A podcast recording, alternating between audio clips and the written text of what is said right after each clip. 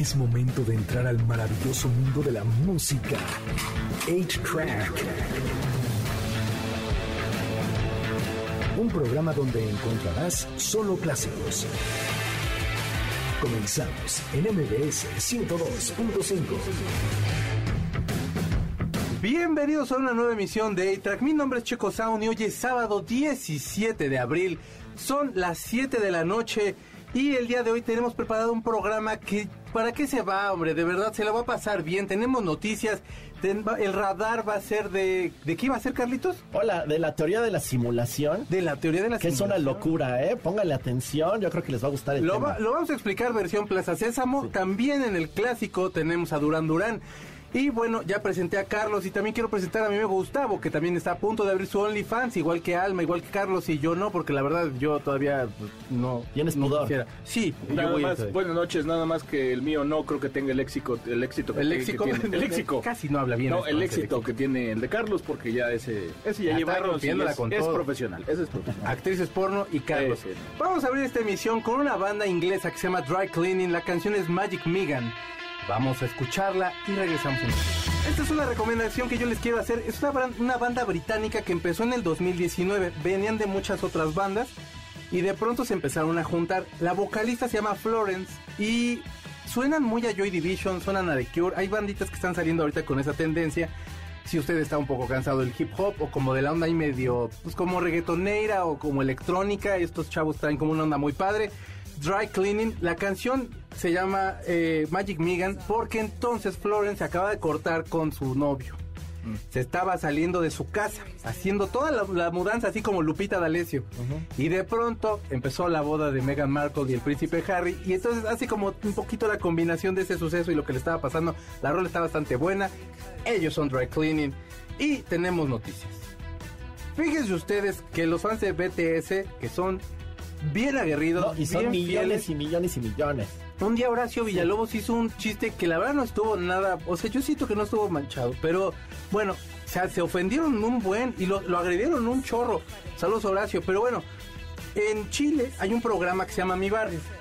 Mi Barrio es un programa cómico y entonces sacaron una, una interpretación de lo que sería BTS.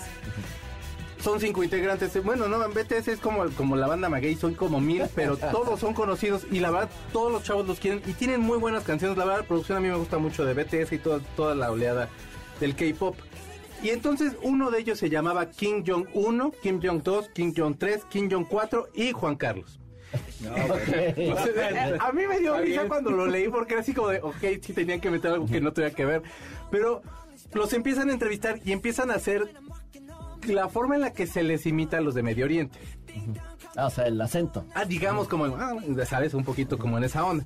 Eh, pues los fans de BTS se lo tomaron súper, súper mal y entonces empezaron a decir que eran unos xenófobos, que eran unos racistas y, con el hashtag de el racismo no es comedia empezaron a presionar, a presionar hasta que el canal pidió una disculpa. Y luego, por supuesto, el programa. Digo, si ya el canal está pidiendo la disculpa, Sí, pues la presión ya, ya se va como por- ya a lo más abajo.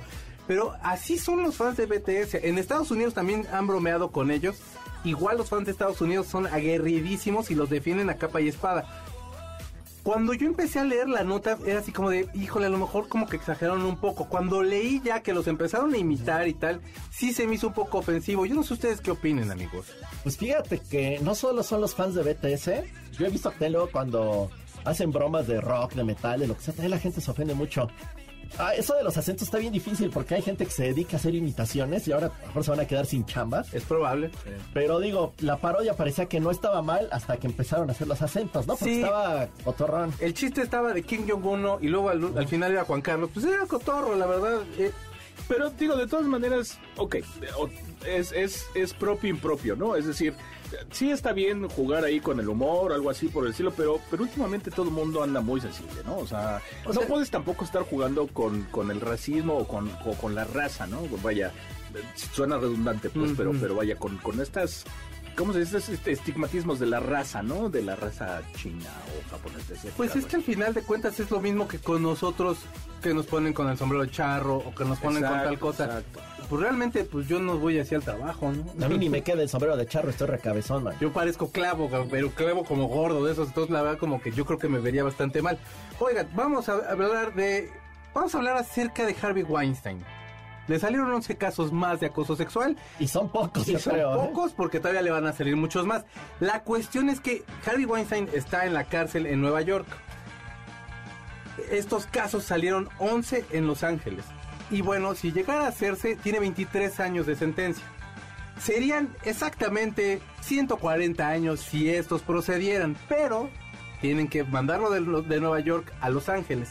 Hacer este proceso puede llevar mucho tiempo por los abogados, porque se entorpece, porque es mucho papeleo. Y aparte los abogados ya están diciendo que el tipo está enfermo del corazón, eh, tiene malas lumbares, tiene apnea del sueño y está casi declarado ciego.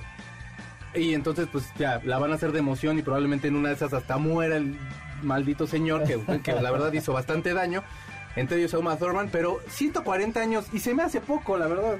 No, y algo muy cu- curioso, este, hablando del programa anterior que predecían el futuro de los programas de televisión.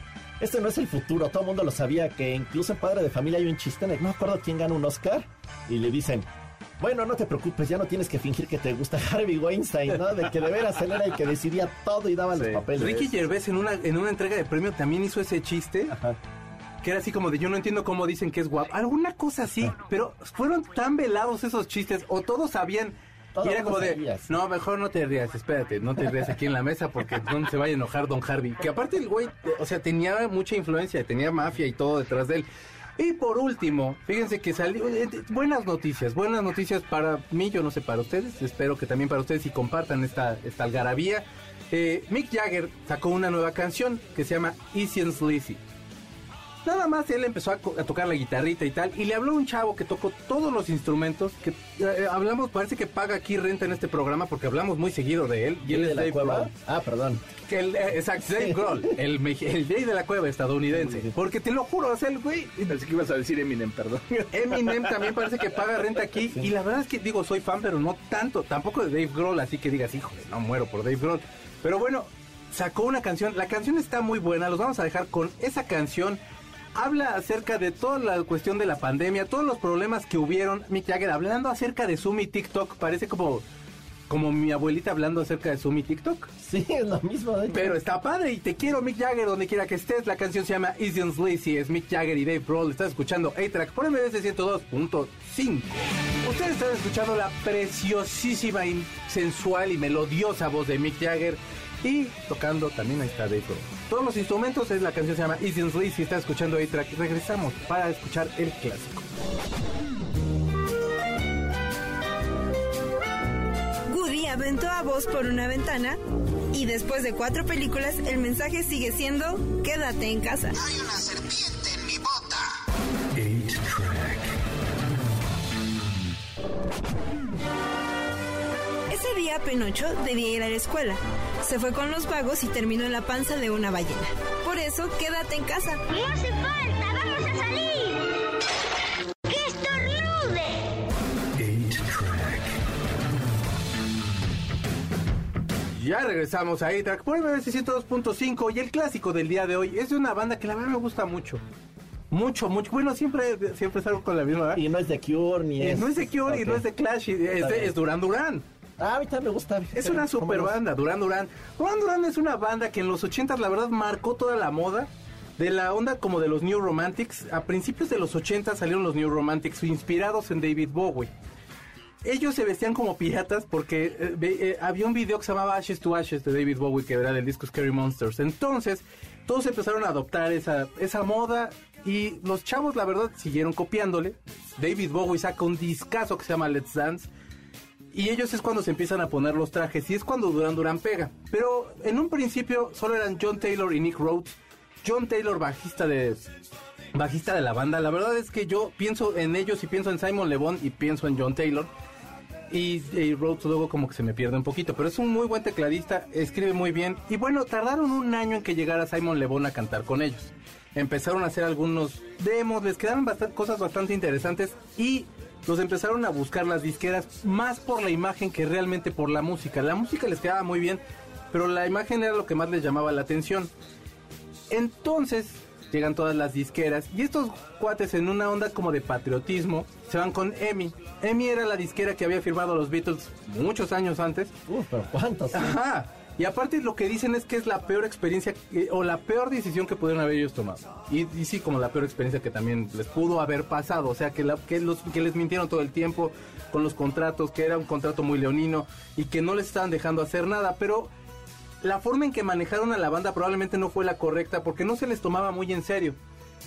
Los ponían en todas las películas, en todas las películas, en todas las revistas rosas, así como estas de, ah, no sé, ah, TV Notas no, porque eso es como la bajeza, pero digamos como, Como- TV y novelas. como- La Eres. Hola, Ah, eres. Ah, eres, eres, eres, sí, sí, somos, sí. ¿no? Si ustedes, eh, si ustedes leyó la Eres, está a punto de que lo vacunen, no se preocupe. No, porque salió después una nueva versión, ¿no? De Eres. Ah, no, pero si es la versión de la que nosotros estábamos hablando, está usted a punto de que lo vacunen. En la que salió el No preocupe. machete, esa es. Ándale, sí. Salía Claudia Silva también salía, por cierto, saludos. Bueno, con, con Jorge Campos y Luis García. Pero bueno, haga de cuenta que si usted leyó ese tipo, esas son las revistas rosas. Es que sí parecían boy bands. Claro, Era estaban imagen, guapos, sí. de traje, toda la onda. O sea, por supuesto que los iban a- a juntar con eso. Cuando sacaron Girls on Film, si usted ve ese video, de verdad es un muy buen video, tiene muy buena dirección. Y para la etapa en la que lo sacaron, que fue en el 83, 83, ese video escandalizó mucho porque por supuesto pues, son chavas y son chavas en bikini, algunas estaban topless. Obviamente las topless no salieron, hay una edición eh, como ahí de pronto de video, la cual sí sale en, tele, en Telehit, güey. No, No. guácala, perdón, en MTV. No, estamos hablando del que sí vale la pena, no, del, no del otro. Y yo ahorita, nunca va a tener trabajo en. Sí, ya, que ni adiós del trabajo. Déjele que ni quería. No es cierto, no. Oigan, y entonces, bueno, pues empieza a funcionar muy bien el grupo. Empiezan a ir a Estados Unidos. La primera gira que hacen es con Blondie. Les están abriendo ellos a Blondie.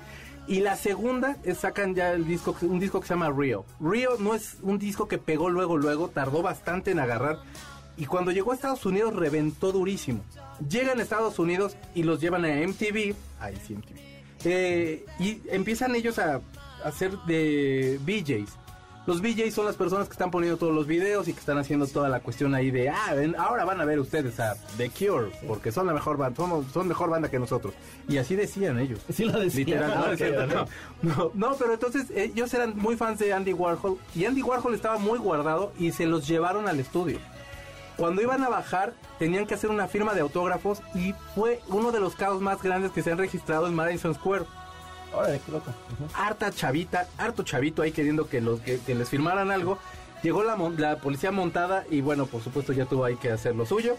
Eh, no, nunca se ha marcado si realmente hubo violencia o no, pero, pero bueno, probablemente Probablemente sí. un poco sí para controlar a las, a las masas. Y de ahí hacen un tercer disco. Este disco lo graban en Francia. En la, o- sea, como en, en los bosques franceses, rentan un castillo y el rollo, porque no querían pagar los impuestos. Total que bueno, empiezan a grabar y tenían facilidad de conectar las drogas que tú te puedas imaginar. Ese es, es un momento, lo que pidieran lo tenían. Tan fresas que se ven. Ajá, Sí, no, y tenían unas adicciones ruditas. O sea, ah, yo he visto documentales de no, el alcoholismo que era así de, ay, dude, lo menos que te metías era alcohol por los ojos, a lo mejor, pero te lo juro que estos cuates, yo creo que hasta hormigas se metieron. Y bueno, para la gira que de este disco eh, ya tenían patrocinadores, entre ellos iba a ser Coca-Cola. Van a la gira, a la gira, van a la junta con los coordinadores de la gira y con los ejecutivos de Coca-Cola y Taylor, que es el, digamos como de alguna forma sí líder de la banda, porque es de los que lo fundan. Empieza a decir, no, la verdad yo prefiero Pepsi. Perdón, ventas, yo sé que ustedes no están escuchando, pero bueno, yo diciéndola, pero es como una cosa de anécdota, no quiero que, que es así como, porque yo prefiero Coca-Cola. Eh, no es cierto. Eh, bu- bueno, sí, la verdad sí, porque sí sea la Pepsi. Oye, pero no, no es cierto, no sea. La verdad es que, pero es que la light es la que a mí me gusta, la- las de las dos. Pero bueno, entonces agarra este cuate empieza a decir eso y que se les cae el contrato. Total, Sí. bueno, no pasa nada, la disquera lo sigue apapachando, síganse drogando, chavos, no pasa nada. Y bueno, les dan chance de que hagan una canción que realmente no la componen ellos, pero la interpretan, que se llama View to Kill para la película 007. Ah, qué rolón. Es un rolón, super rolón. rolón y de ahí ah, se van a Live Aid. ¿Por qué? Porque años antes la princesa Diana había dicho que ella era la fan más grande de, de Duran Duran. Sí, de hecho iba al gimnasio con Lebón. Sí, eran cuates. No, pero aparte cuando apenas estaban empezando le dicen a la, a la princesa Diana, ¿y cuál es su banda preferida, princesa? No, pues Duran Duran. O sea, imagínate el halago. La publicidad que te da la promoción. Ajá, porque aparte, digo, de la, de la realeza creo que a la fecha es de las más queridas. Entonces, o sea, el empujón que le dio a la banda ese fue ya gigantesco. Y ya de ahí la verdad hubo un declive en la banda, hubo un declive en las composiciones. Tengo la impresión que no que no empe- que no estaban como en el- como centrados, empezaron a hacer proyectos alternos. Tienen un disco que la verdad a mí no se me hace nada bueno. Eh, se llama Notorious y Notorious eh, eh, se desintegra ya la banda. Solo queda Rhodes, Taylor y Simon. Empiezan a contratar otros músicos. Empiezan a hacer discos que parecían de transición. Y cuando llegan los 90 sacan un disco que todo que se llama Duran Duran, pero todos conocemos como The Wedding Album, que tiene Ordinary World y tiene Common. Ese es un discote completo entero y todos decían, híjole, Duran Duran ya dio el brinco para la siguiente década. O sea, esta es la gasolina que le va a dar y creo que eso es lo último más bien que ya hicieron, digamos decentes, siguieron sacando sencillos, no no pegaron como de la misma forma, nunca alcanzaron todo el éxito que ellos habían logrado en algún momento, a diferencia de Depeche Mode. Que una anécdota que yo tengo es que decía Dave Gunn que se lo que le presentaron a Simon Le Bon un día en una comida así de, de cortito y que le dijo, no me digas, no me digas, Depeche Mode, tocan padre. Y ahí lo dejó. Y decía Dave Gunn así de, güey, yo era muy fan de Duran Duran, yo no sé por qué me maltrató así. Y bueno, ese es, y bueno, Depeche Mode sigue siendo bueno, Simon Le Bon. No es cierto, no, no, pero es que, es que me gusta mucho bien Depeche. Pero no, la verdad, Duran Duran se me hace una super banda. Escúchenlos. Vamos a ir con una canción que se llama The Reflexes del disco Seven and the Ratch Tiger de 1983. Esta canción pareciera que es muy profunda, que tiene mucho contenido, que tiene como mucha onda que puede dar. Y la verdad es que dicen que nada más echaron unas 200 botellas de vino y empezaron a escribir. Y quedó este rolón que se llama The Reflex. Está escuchando ahí tracks por MBS 102.5. La canción que están escuchando es The Reflex. Ellos son Duran Duran de su disco The Se- Seven and the Riot Tiger de 1983. Estás escuchando A-Track por MBS 102.5 y regresamos con Radar.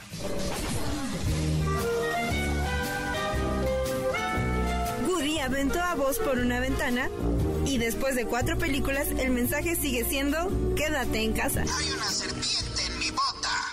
8-Track. Ese día Pinocho debía ir a la escuela. Se fue con los vagos y terminó en la panza de una ballena. Por eso quédate en casa. No hace falta, vamos a salir.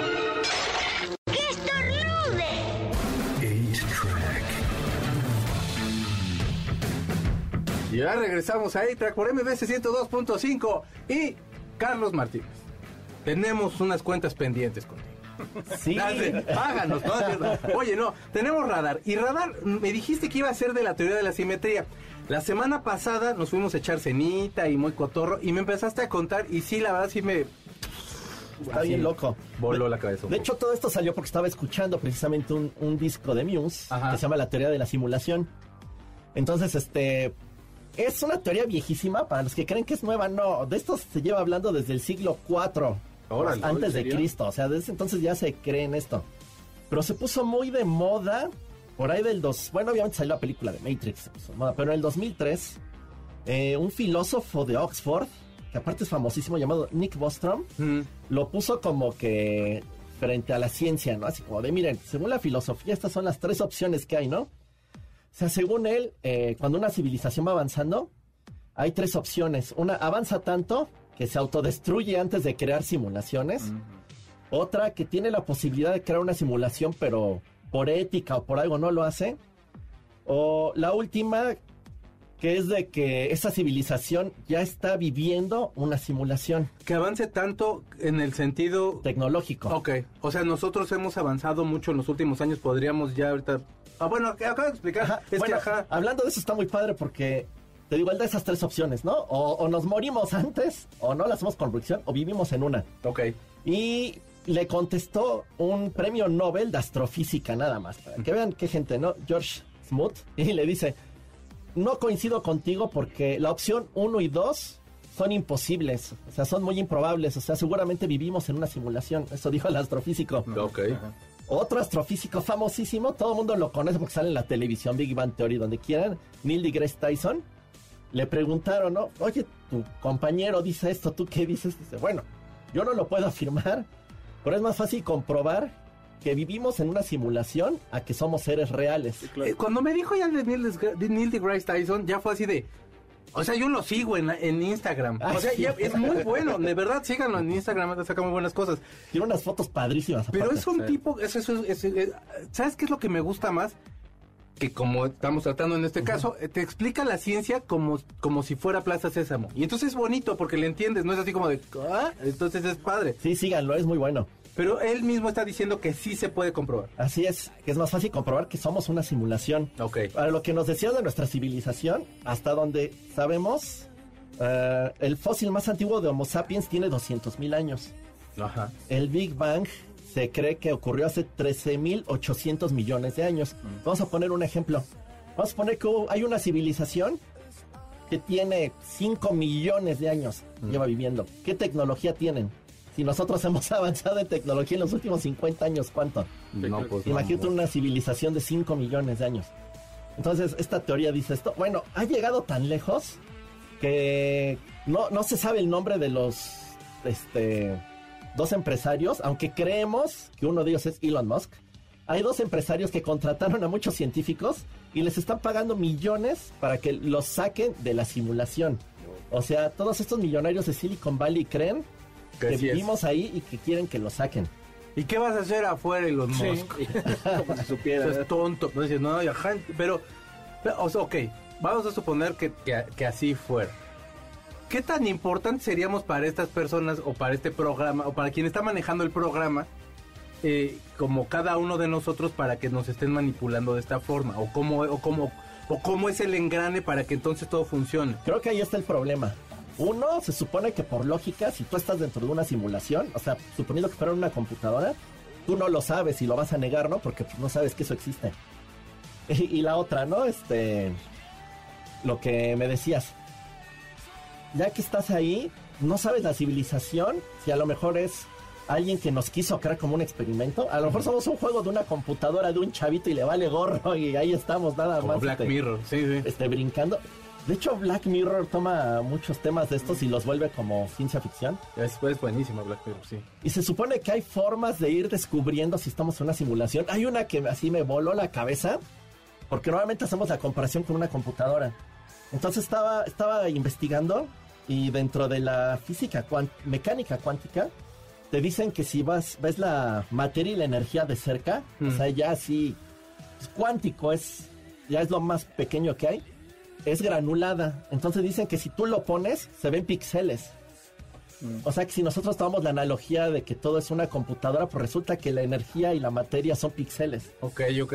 Esa es una forma de que supuestamente lo puedes como que O comprobar. sea, a ver, pero para, para mm, digamos, en- englobar o, o resumir rápidamente, o sea, estamos hablando de que esta teoría de la simulación es algo así como, es cierto lo que dice la película Matrix, ¿no? Más o menos. Más o menos sería algo así. O sea, como en sí, como, la como la tesis de ellos sería esa misma, Así ¿no? es. Estamos O sea, nosotros es dentro decir, de un programa. Lo que vemos, sentimos, olemos, comemos, todo eso, no todo es cierto o No todo es así de cierto. Más ¿no? bien nada existe. O nada existe. Todo está simulado. Ajá. Los del programa se ensañaron con México. Así de Sí. plano. Oye, no, hay oye. otros países. Creo que nos fue bien, la verdad. Y para seguir con esto, hace, tiene poquitito, y de hecho por eso me llamó la atención, salió un artículo en el que decían que hay unos científicos, de hecho esto se descubrió en Chile, que creen que el universo es un holograma. Pues así de, a ver, ¿no? Porque como que todo empieza a coincidir. Entonces nos dicen que tú un holograma, ¿cómo lo ves? ¿No? Tienes tu proyector y lo que tiene el holograma es que sale de dos dimensiones y se ve en tres dimensiones. Entonces ellos se pusieron a investigar cómo se ve el universo. Y lo curioso es que pues, el universo tiene cuatro dimensiones. Y creen que desde el lugar de donde se proyecta el universo es un lugar de tres dimensiones porque ahí no hay tiempo. Entonces ellos creen que lo que vemos nosotros como el universo es una proyección holográfica, o sea que lo que vemos allá afuera realmente no existe. O sea, no, no hay nada afuera, no hay planetas, no hay estrellas, no hay en nada. teoría no habría sol. nada. O sea, todo es, todo es como, ay, qué horror, no puede ser. Entonces ahora todos estos científicos están vueltos locos porque por un lado quieren estudiar esto, que es impo yo lo vi imposible porque dicen que para comprobar lo del holograma tienes que estudiar todo el tamaño del universo. Nunca vas a acabar. No. Sí, no. Entonces dicen que es más fácil buscar lo de la teoría de la simulación. Ok. Pues ya que hablamos de la teoría de simulación, en un principio Carlitos ci- citó a Muse, vamos a poner esta canción que se llama Supermassive Black Hole. Estás escuchando A-Track por MBC 102.5 y me acabo de morder la boca horrible. Ya regresamos a A-Track por MBC 102.5, el programa más, el programa más ecléctico Sí, ¿eh? de, la- de las estaciones de radio. Desde la semana pasada andamos así. Ah, pusimos a Paquita la del barrio, hablamos de hip hop y hablamos de Miguel Bosé. Ahorita fue también de Chile, Mole y Pozole. ¿Y por qué no? El día de mañana se va a estrenar una serie que yo he esperado mucho, la verdad. Sí, Es- sé que eres fan. Güey, es que la primera parte de la, de la serie de Luis Miguel estaba muy buena. Yo no sé qué va a pasar sin Luis Rey, porque la verdad es quien se lleva toda la serie. Pero bueno, sí lo voy a ver. Y entonces por eso les tenemos un top 5, si ustedes gustan también entrarle. Y también allá en casa tenemos un post, porque hoy no hicimos transmisión en vivo. Así que ahí por favor pónganos su top 5 de canciones para que todos hagamos un playlist. Pues no sé, como para una reunioncilla. Una Cuando podamos casa. juntarnos, exacto. Cuando nos Es podamos juntar, hacemos todo, fiesta y ponemos. unos tequilas, la verdad. Luis Miguel Patrick. Sí, luego sí. Pues no se me hace más como para piñas coladas. Uno solito, deprimido en su casa, sí, ¿por qué no? Sí, yo que no, un momento. No, es un rolón. Bueno, yo en mi número 5 tengo una canción que me gusta mucho. ¿Por qué? Aparte me di cuenta que me gusta mucho. Estaba yo en el trabajo y la pusieron y la empecé a cantar así recitada. O sea, no te das cuenta qué tanto te afecta a un artista hasta que de pronto así como que empiezas de, si me sé toda la rola completa. Y no nada más eso, me, des- me sé todo el disco. La canción se llama Tengo todo excepto a ti, es del disco 20 años. Para mí uno de los mejores discos de Luis Miguel es de 1990. Luis Miguel en ese momento estaba así como en el momento más alto de su carrera. Yo creo que todo ese disco es bueno, pero esta rola, te lo juro que me la sé completa. No falta en la casa de los tíos, de los papás, de los abuelos. Ahí está ese disco, ¿por qué? No sé. Sí. Casa que vayas lo tienen. Yo no sé cómo Paco Stanley no la, no la recitó en algún... Se ve que no, que no se ve que no me vas.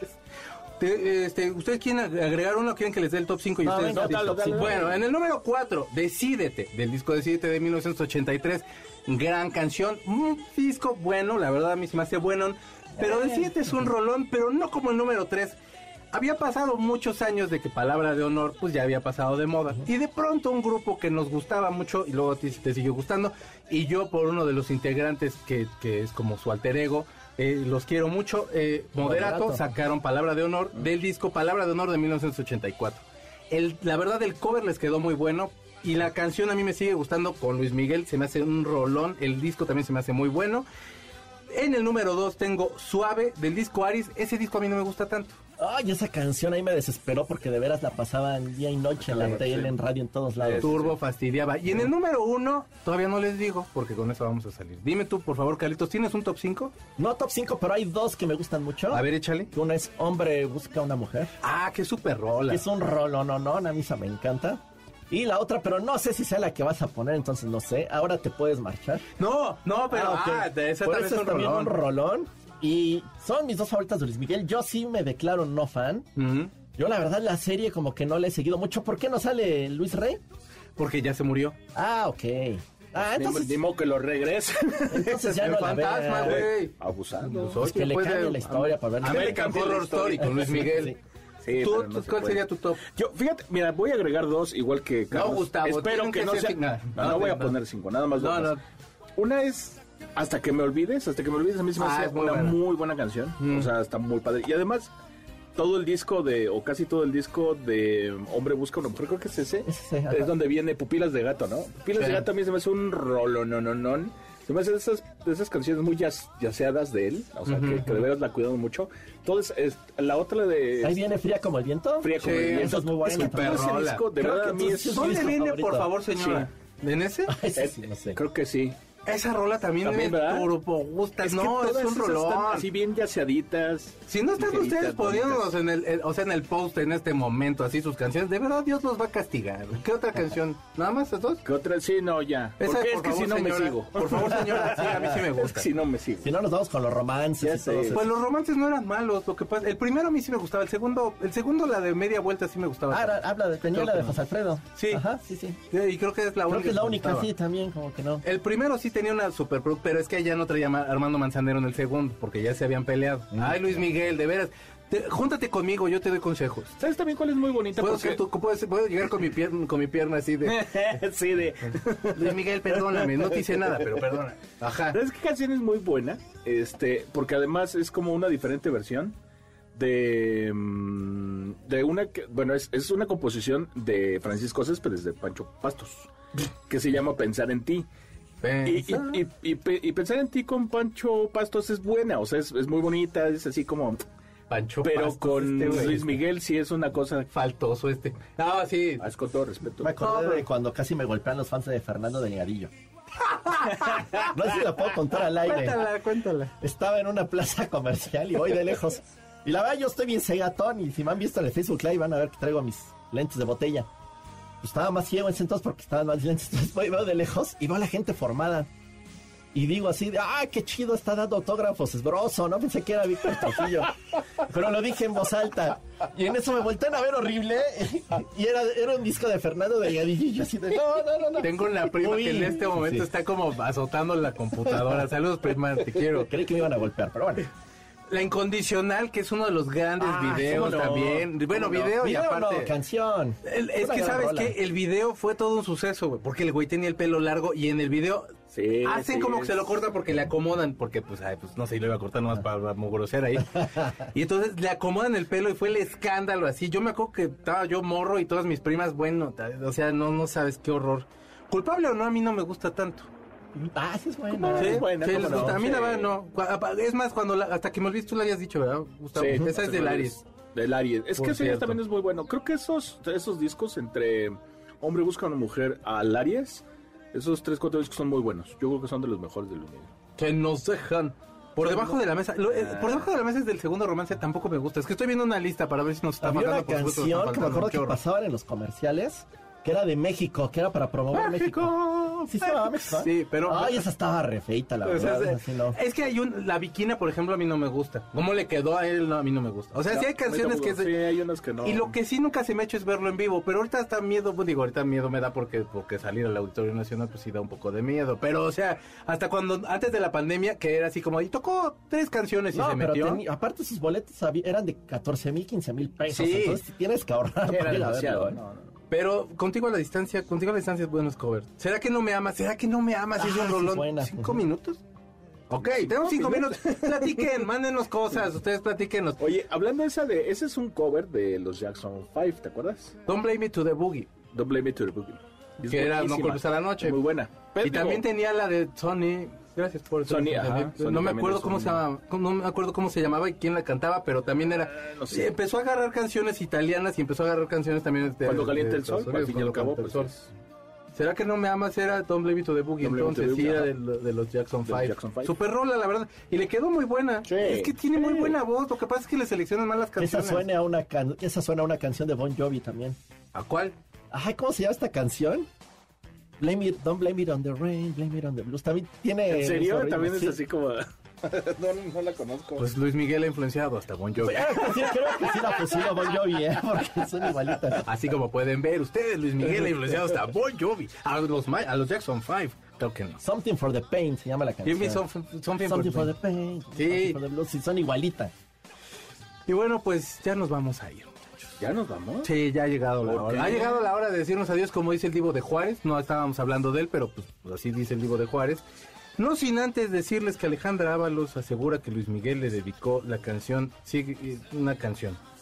Bueno, tengo todo excepto a ti, güey. Ay, ¿a poco? Ajá, según ella. Bueno, sí, Alejandra Ábalos. Qué buen chisme nos Ah, acabamos de entrar ahorita. Yo, como lo dicen en el Me Too, te creo. La canción con la que nos vamos a ir es ¿Cómo es posible que a mi lado esta canción nos fastidió a todos los que veíamos MTV Latino y luego le acabé agarrando cariño? Yo ni me acuerdo cuál es. Ahorita que la ¿En escuches serio? vas a ver y te la ibas a decir, ay güey, sí es cierto. Es un video que aparte está como psicodelicón y sale con unas morras Sí, ahí bailando sí, y todo. sí, sí, sí. Lo- es la última canción pop buena que tiene Luis Miguel hasta ahorita. Esperemos que siga sacando cosas padres. Carlos, despídete de tu público que te quiere. Muchas gracias. Espero que les haya gustado el tema de radar de hoy. No se asusten. Bueno. Si somos una simulación, pues está padre, ¿no? Eh, no hay tan padre. No, No, ya no no sé qué leyes de padre, pero. Oh, bueno. No, no, no existiría Luis Miguel. No, la verdad no. Gustavo Moneda, muchas Pero gracias. existiría Luisito Rey, que es el mero bueno, fíjate. Y la pierna esa de jamón Y serrano. la pierna de jamón serrano. Gracias, buenas noches. Nos vemos a próxima semana.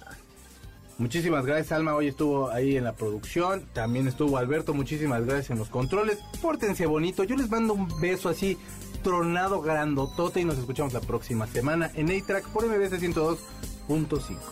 El cartucho se acabó. Nuestro fiel reproductor se apaga. Hasta la próxima emisión de 8-Track, donde están los verdaderos clásicos. MBS 102.5.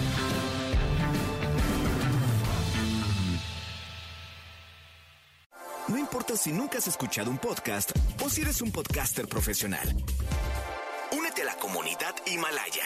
Radio en vivo. Radio en vivo. Contenidos originales y experiencias diseñadas solo para ti. Solo para ti. Solo para ti. Himalaya.